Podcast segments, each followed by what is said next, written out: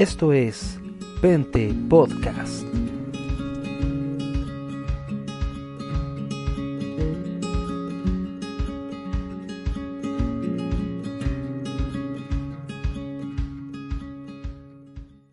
Esto es Pente Podcast para todos ustedes en las plataformas de podcasting más populares desde el sur de Chile para todo el mundo.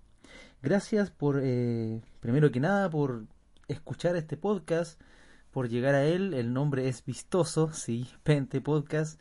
Eh, y puede asociarse un poco a cierto fundamentalismo, que es como la, imagen que se tiene del pentecostal promedio, pero espero que se queden con, con, conmigo, con esta voz, el tiempo suficiente para ver que las cosas han cambiado bastante. Bien, eh, en el contexto de esta, esta cuarentena en los distintos países de Latinoamérica y en Sudamérica, he querido hacer un especial sobre lo que llamamos sectas, ¿cierto? Para hacer una reflexión, dado que, sobre todo donde vivo, son muy activos tanto eh, comunidades como Testigos de Jehová, mormones y, y, hay otras comunidades que han llegado, o sectas, cultos, como la luz del mundo, que tengo entendido que son de Centroamérica, que han llegado bastante fuerte aquí a Chile. Y la idea eh, de esto es más que nada eh, hacer un análisis. Hoy, eh, en, este, en esta ocasión, hablaremos de los testigos de Jehová, de qué se trata esto, porque son los que aparecen, aún con todo este tema del, del virus, aparecen puerta a puerta, solamente ahora tomando la tomando la, la, las medidas resguardo, con su con, con su mascarilla, ¿cierto? Pero haciendo el trabajo por el cual son característicos. ¿Y cuál es ese trabajo? El puerta a puerta. ¿Qué son ellos? ¿Qué es lo que qué es lo que predican? ¿Cómo lo predican y por qué? Eso es importante saberlo porque más allá de una crítica de que decir no es de Dios, es de Dios, que es bastante fácil, es como decir sí porque sí y no porque no, es importante entender eh, cada vez con mayor profundidad cómo se configuran estos grupos y de alguna manera queremos acercarnos a ellos, ¿cierto? Y eh, poder entrar en un diálogo, ¿ya?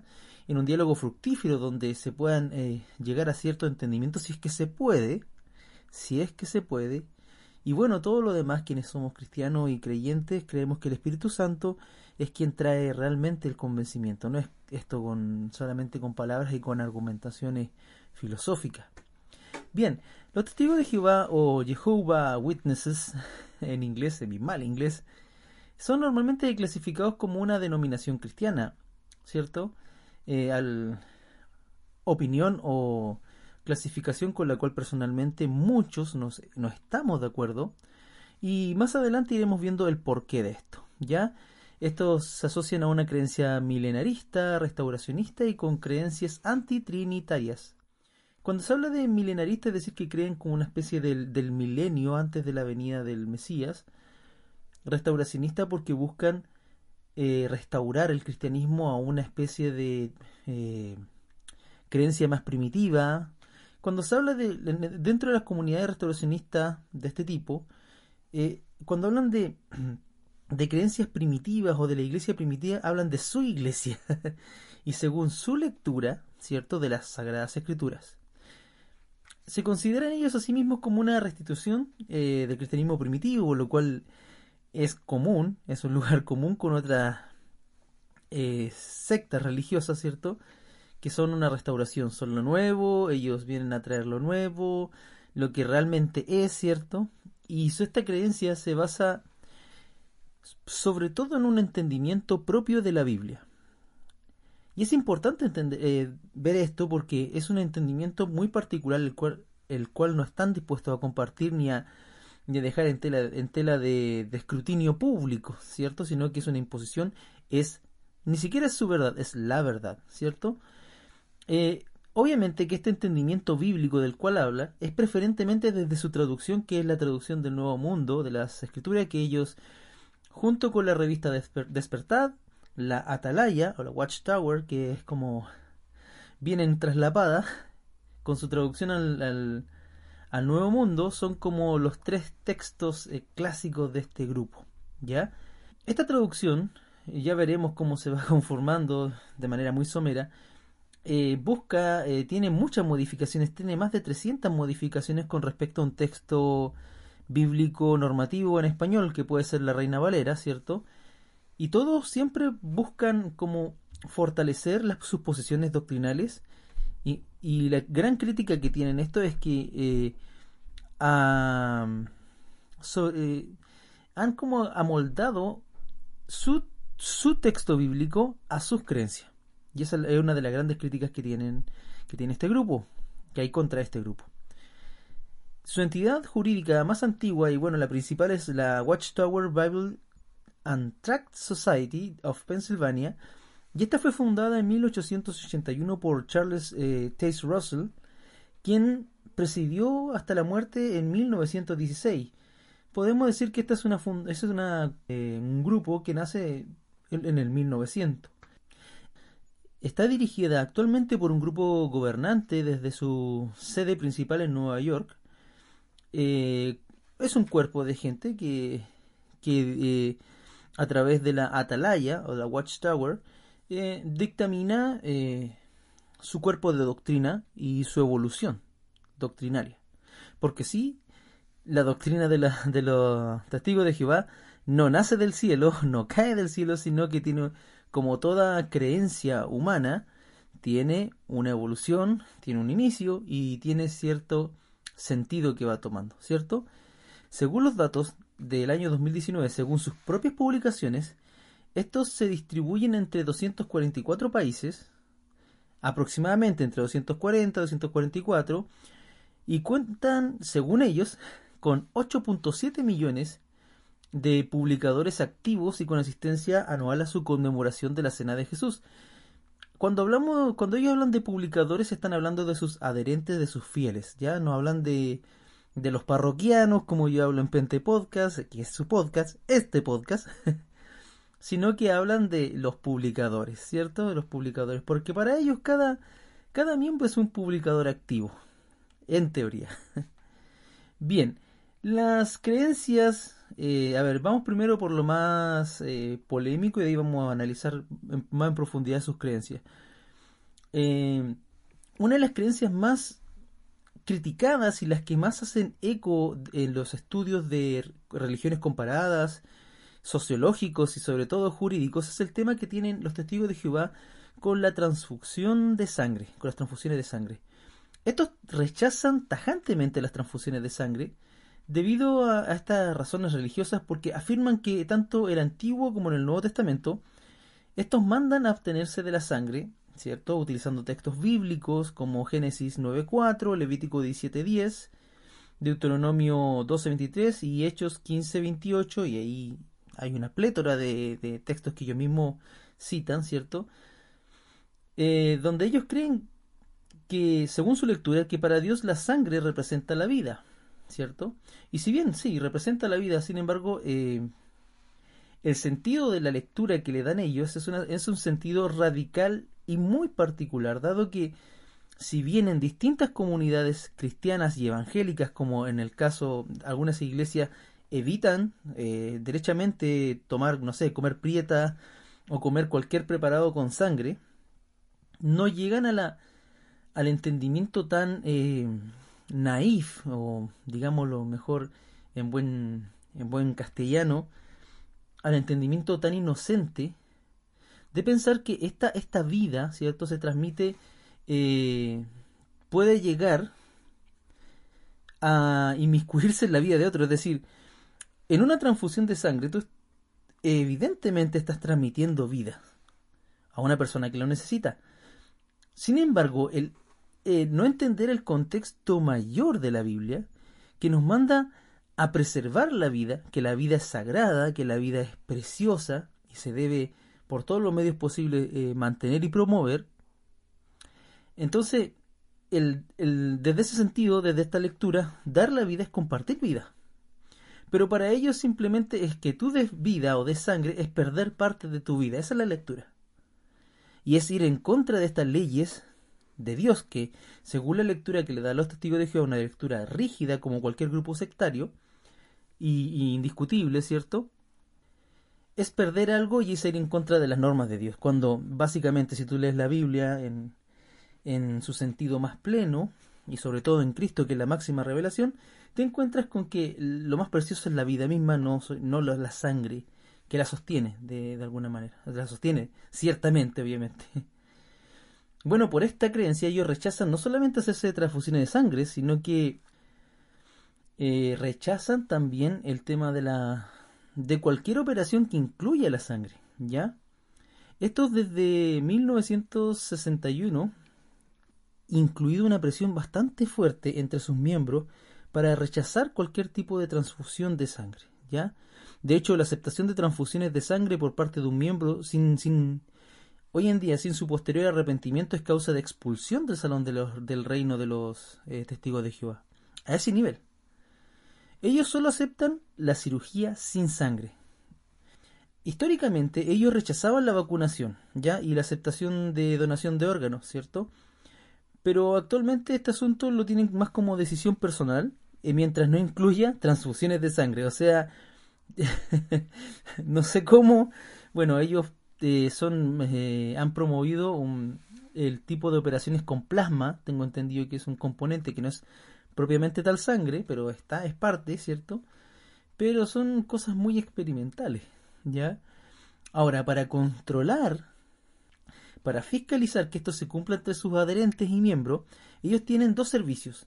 Tienen el Servicio de Información sobre Hospitales, el SIH, creado en 1988 en Brooklyn, ¿ya?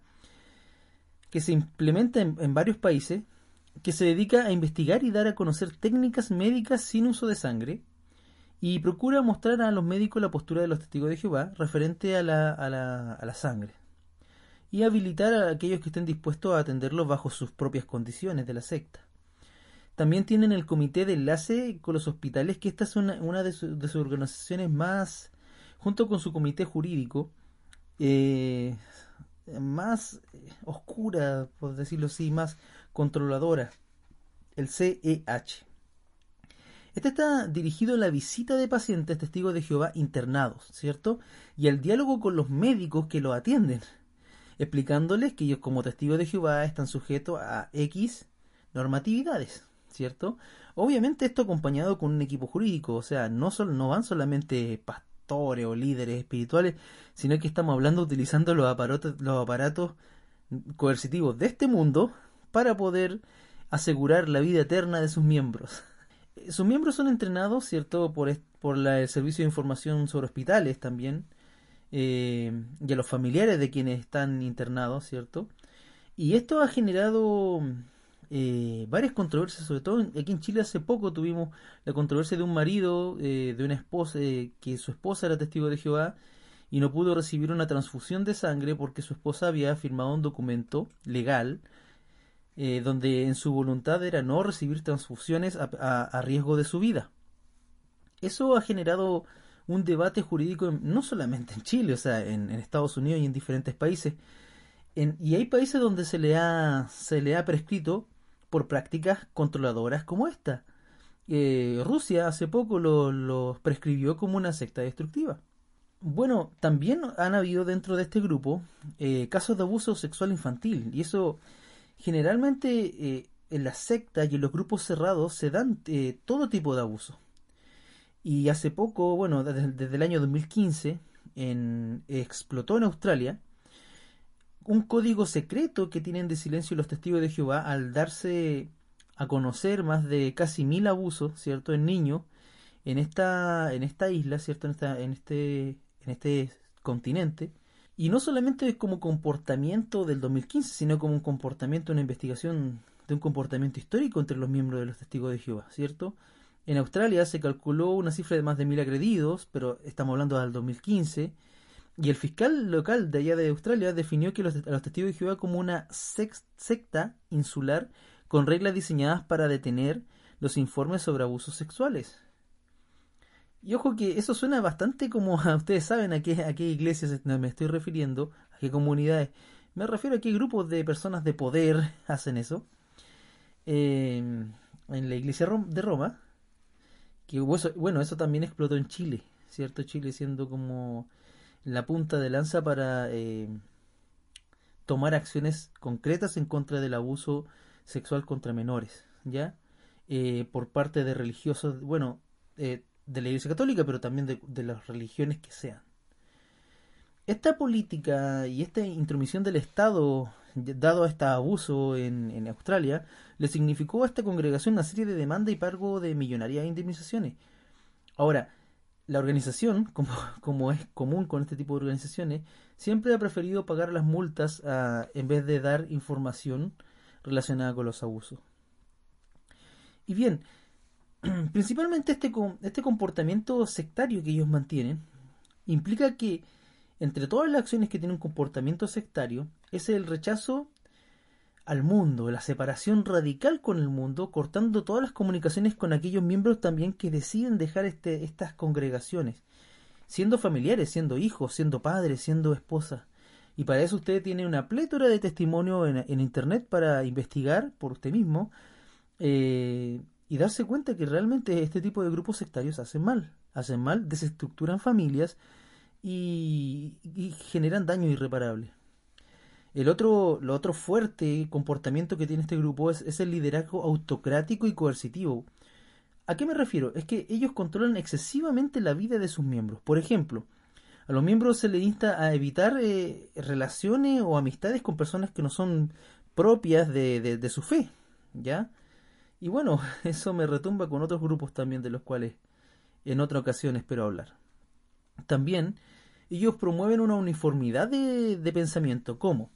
es que, en este sentido, solo consideran válidas aquellas creencias fundamentadas por las publicaciones y enseñanzas aceptadas por los testigos de Jehová, es decir, lo que sale de la Watchtower eh, es verdad.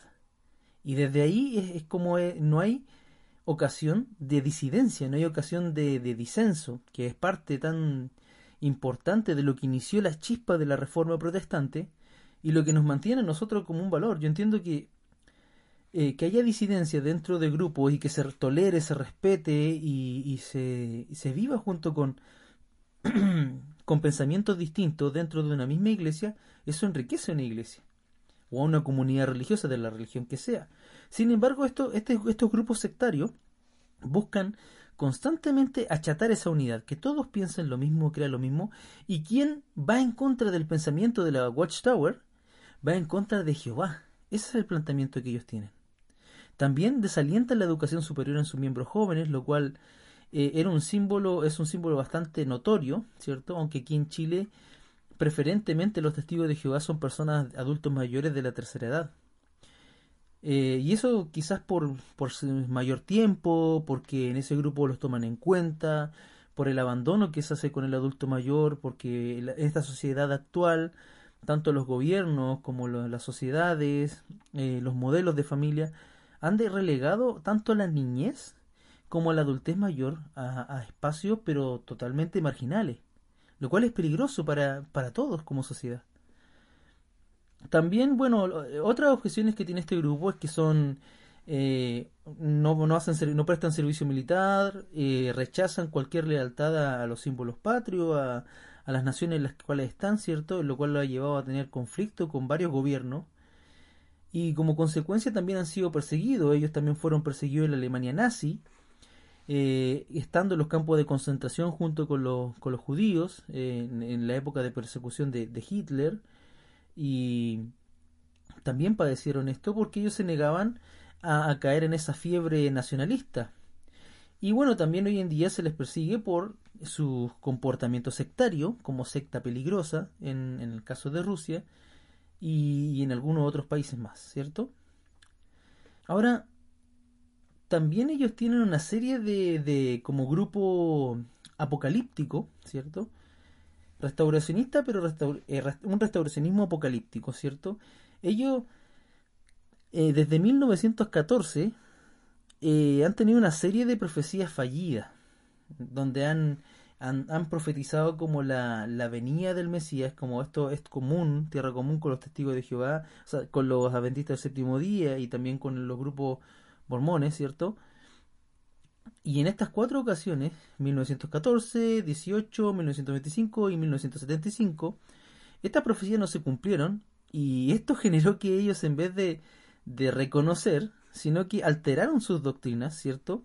O se justificaron mediante el término revelaciones progresivas, es decir, que estas, estas fallas en la venida del Mesías que yo han anunciado o profetizado simplemente son revelaciones progresivas, ¿cierto?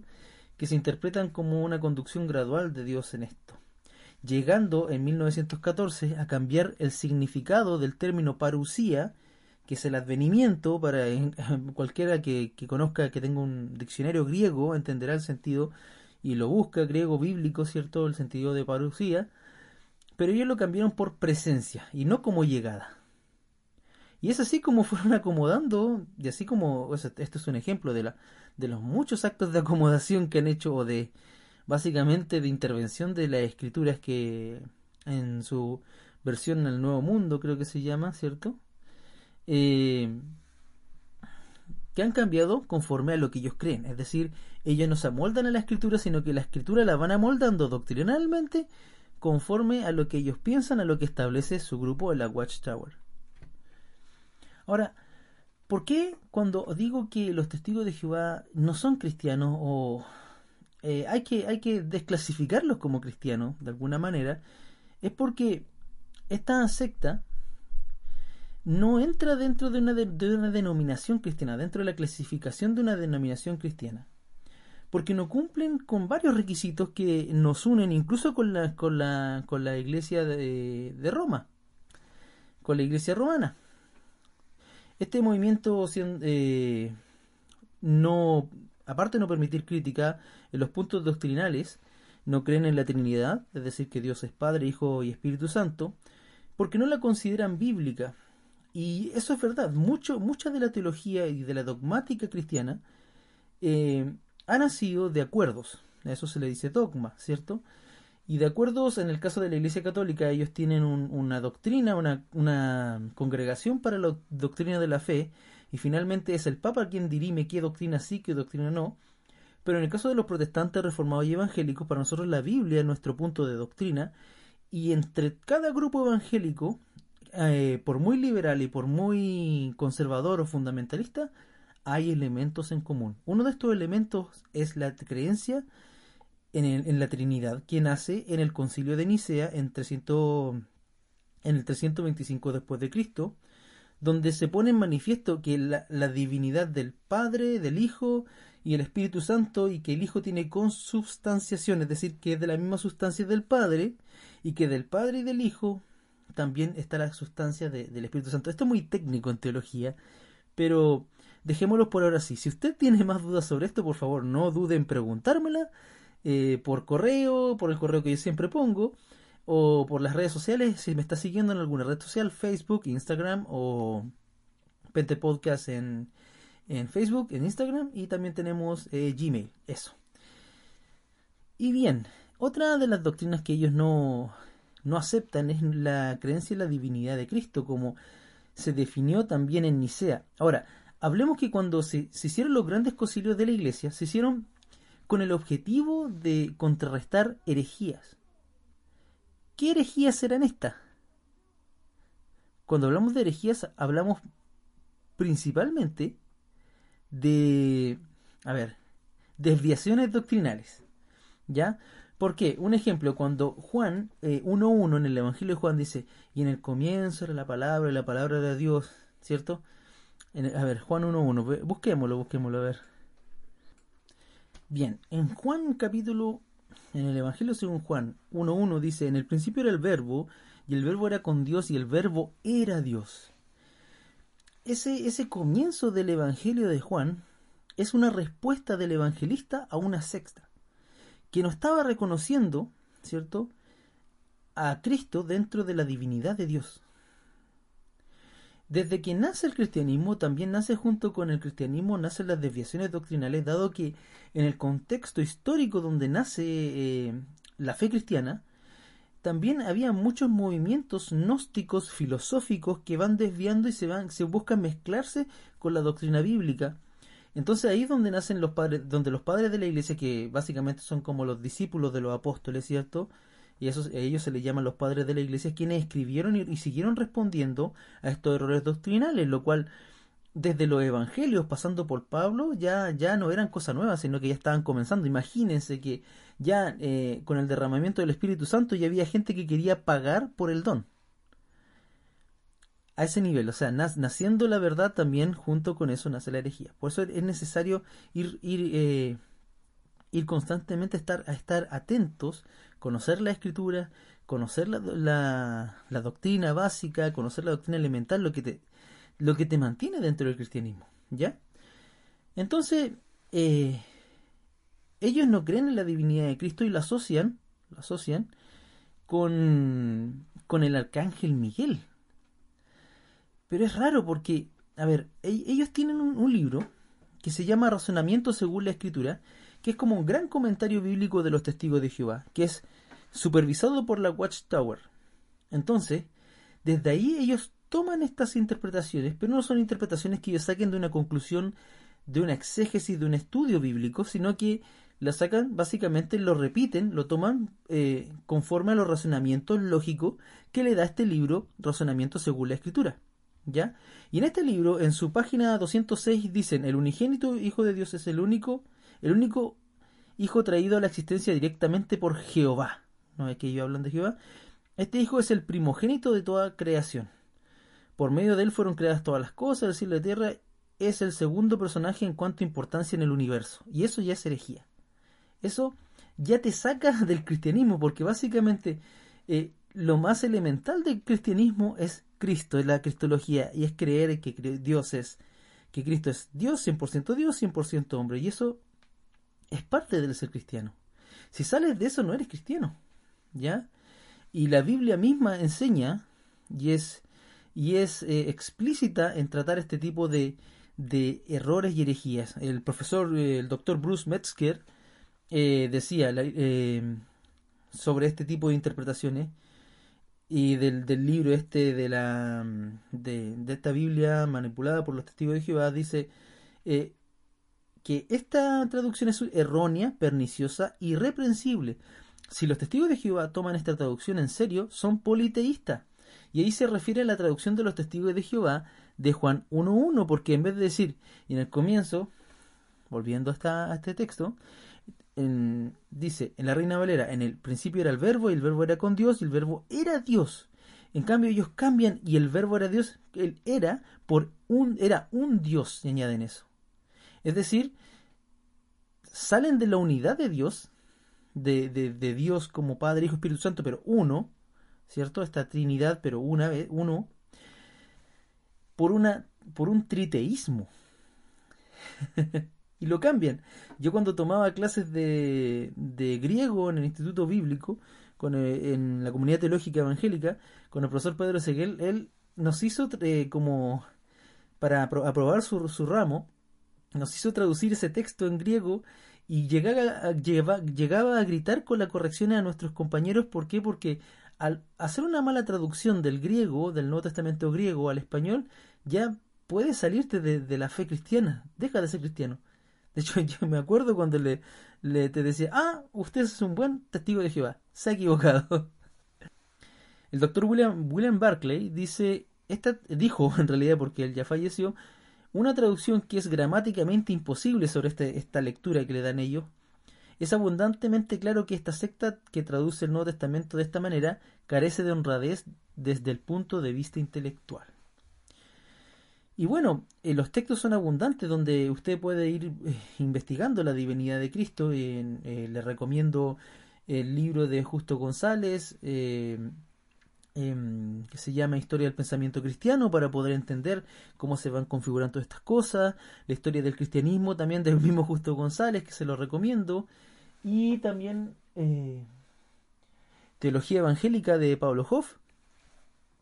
Fundamentos de Teología Pentecostal y hay tantos libros de teología sistemática que le pueden dar una buena base. La, teología sistemática eh, es bastante buena en ese aspecto para ir dilucidando y dándonos textos bíblicos eh, en un contexto, obviamente, no textitos eh, apartados que quieran reforzar un pensamiento, sino que con una solidez de pensamientos nos ayudan a, ir ordenando esto para poder responder a grupos como estos.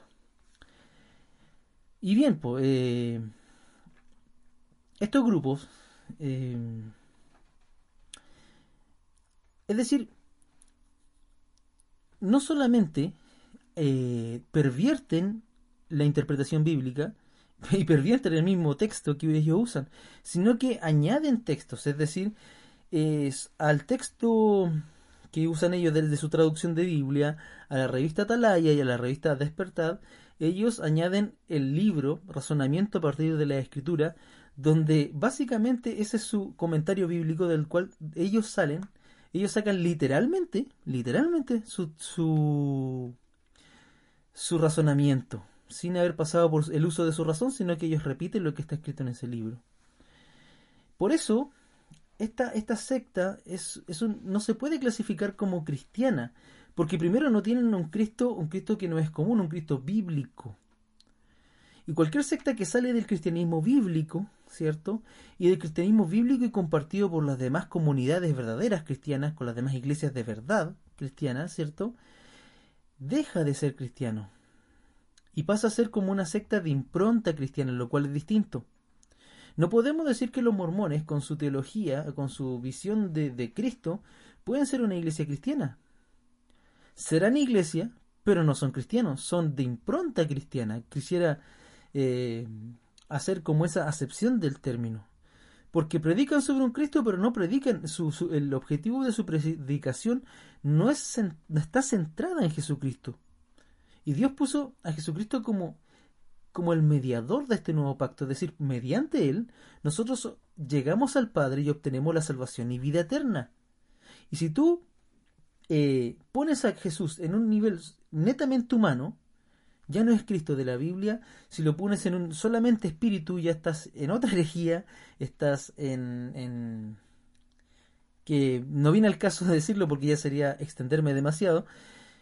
Y básicamente eh, sectas como los mormones o testigos de Jehová no se centran en eso porque lo que buscan ellos hacer, más encima, buscan hacer adeptos dentro de iglesias establecidas o, a ser adeptos de, cristianos, de gente creyente, ¿ya? Sin embargo, como advertencia, todo este tipo de, de, comunidades, de argumentaciones, siempre suenan súper lógicas las y te convences de que son lógicas y son fáciles de, de, de, de entender. No te presentan mayores dificultades existenciales, sino que tienes que creer esto y ir para adelante con eso.